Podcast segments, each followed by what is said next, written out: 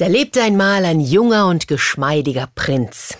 Der ging eines Tages in den Wald und sah, wie zwei Schlangen miteinander kämpften.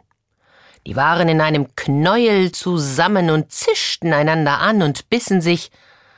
Und ich weiß ja nicht, ob ihr so etwas schon mal gesehen habt.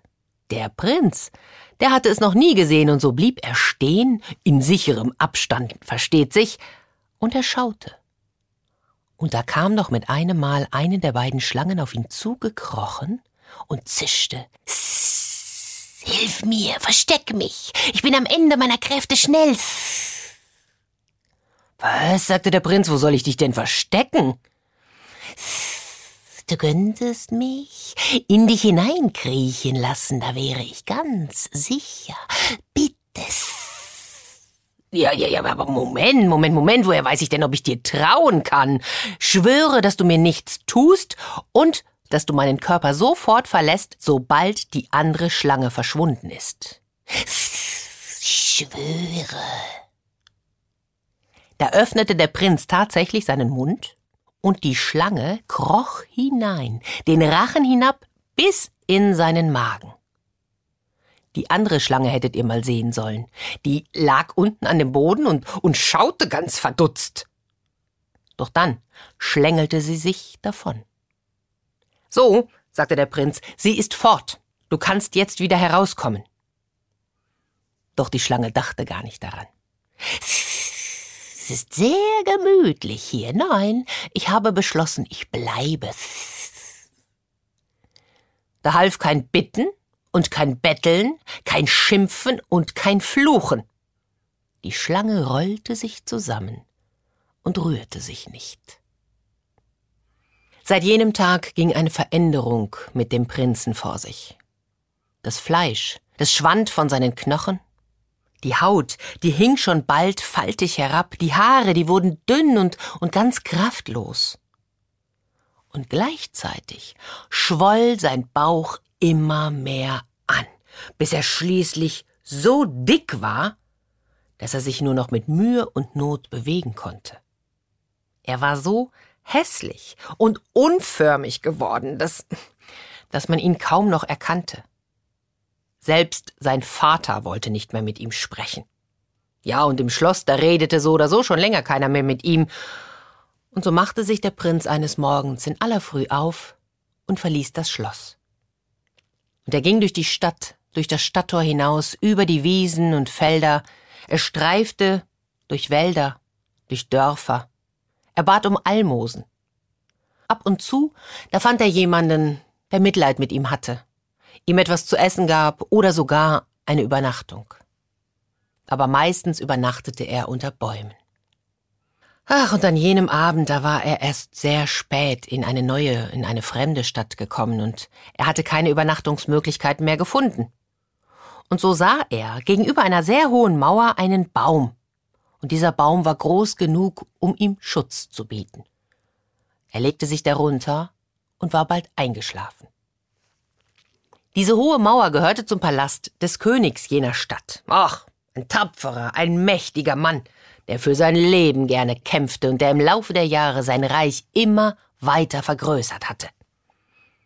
Naja, ebenso sehr hatte sich die Anzahl seiner Feinde vergrößert, und so war die Mauer um sein Schloss, um seinen Palast Jahr für Jahr höher und höher geworden. Dieser König, der hatte drei Töchter. Ach, die waren, ihr werdet es euch denken, alle drei sehr schön. Jeden Morgen jeden Morgen saß der König hoch oben in seinem Turmzimmer und rief sie nacheinander zu sich. Mein Kind, wer ist für dich der mutigste auf der Welt?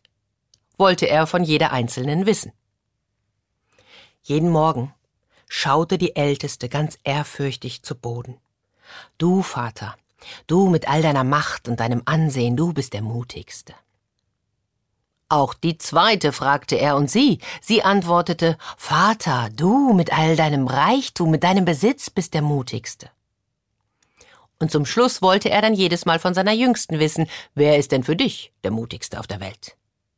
Sie schaute ihm in die Augen und sagte, Vater, du bist sehr mutig.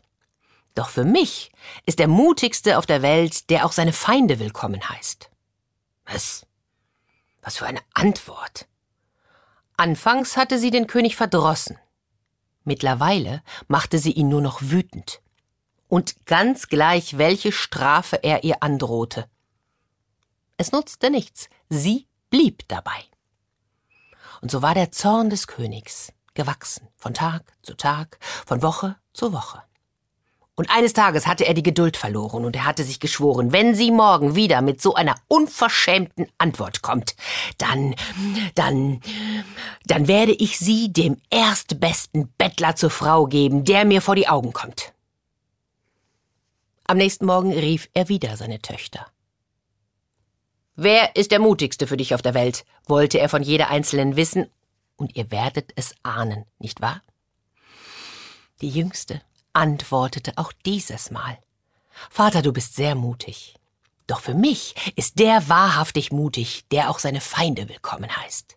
Da sprang der König auf, rannte zum Fenster und schaute hinaus. Ha! Und auf der gegenüberliegenden Seite von der Mauer, da lag ein Bettler, ein hässlicher Kerl. Die Kleider waren zerrissen, die Haare hingen ihm herab, der Bart, der wucherte vor sich hin. Und außerdem hatte er einen unglaublich dicken Bauch. Auf der Stelle ließ der König nach ihm schicken. Bursche, ich geb dir meine Tochter zur Frau. Der Bettler war vollkommen verwirrt. Ich bitte euch, Hoheit, haltet mich nicht zum Narren. Mein, mein Leben ist so schon schwer genug. Doch der König schaute ihn wieder an und sagte, ich stehe zu meinem Wort. Ich meine es genau so, wie ich es sage. Nimm sie, verschwindet alle beide. Der zerlumpte Mann, der stand dort, konnte sich überhaupt nicht bewegen, konnte auch nichts sagen vor Schreck. Und da trat die jüngste Königstochter auf ihn zu, nahm ihn bei der Hand und sagte, das Schicksal hat uns zusammengeführt. Lass uns das Beste draus machen. Und so verließen sie gemeinsam das Schloss und gingen zur Stadt hinaus. Und sie gingen eine ganze Weile und fanden schließlich außerhalb der Stadt am Waldrand eine kleine, verlassene Hütte. Dort schüttete die Prinzessin ein Bett aus altem Stroh auf, und sie half dem kranken Mann, sich hinzulegen. Danach ging sie in den Wald, um ein wenig Holz zu hacken. Sie kam mit dem Holz zurück, legte es zusammen und zündete es an, und augenblicklich zog ein, hm, ein Wohlgeruch durch die Hütte. Ach, so musste es vielleicht sogar im Paradies duften. Da merkte die Prinzessin, dass es ein ganz besonderes Holz war. Ja, es duftete noch besser als das herrlichste, kostbarste Parfum. Und am nächsten Tag ging sie wieder in den Wald und schlug so viel von dem Holz, wie sie gerade tragen konnte, Danach machte sie sich unkenntlich, ging in die Stadt und verkaufte das Holz. Und bald schon sprach es sich herum, dass sie, ach, so duftendes Holz verkauft, und es dauerte nicht lang. Da hatten sie ein kleines, gutes Einkommen. Hin und wieder, da begleitete ihr Mann sie in den Wald. Wenn das so war, da bereitete sie ihm meistens unter einem Baum ein, ein weiches Lager, dort setzte er sich hin, legte sich hin, ruhte sich aus und sie schlug das Holz. Und zu Mittag, da saßen sie wieder zusammen und aßen gemeinsam. Eines Tages hatten sie wieder zusammen eine Mittagsrast eingelegt. Er war eingeschlafen, und gerade als sie wieder zum Holzschlagen gehen wollte, da sah sie eine Schlange, die auf ihren Mann zukroch. Vorsichtig näherte sich die Prinzessin, doch noch ehe sie eingreifen konnte, hörte sie die Schlange zischen. Schämst du dich nicht? Schämst du dich nicht, einfach so im Bauch des Prinzen zu bleiben? Komm heraus, du Feigling! Und da kam tatsächlich aus dem Bauch ihres Mannes ebenfalls ein Zischen. Ich fühle mich sehr wohl hier. Hier ist mein Zuhause. Du bist doch nur neidisch, weil du dich den ganzen Tag abmühen musst. Und ich, ich hab's hier so bequem. Du bist ein schamloser Nichtsnutz. Du solltest dich wirklich schämen. Was du dem Prinz angetan hast, ist ungeheuerlich. Dabei hat er dir das Leben gerettet. Ha, sagte die andere Schlange, du bist doch nur neidisch. Du bist nur neidisch. Und außerdem bist du kein bisschen besser als ich. Ich kenne dein Geheimnis. Ich weiß genau, dass du unter dem Stein dort drüben deinen Schatz versteckt hast. Ach, zischte die Schlange, ich habe auch genug ohne den Schatz. Aber du bist eine Verräterin. Wenn das Mädchen schlau wäre, dann würde sie die Blätter des Baumes nehmen, sie zermalmen, einen Trank daraus brauen und dich so hinausjagen. Und mit diesen Worten verschwand sie im Dickicht. Die Prinzessin hatte alles gehört, rupfte sofort einige Blätter, zermalmte sie, braute daraus einen Trank und weckte ihren Mann. Als dieser sich aufrichtete, gab sie ihm zu trinken.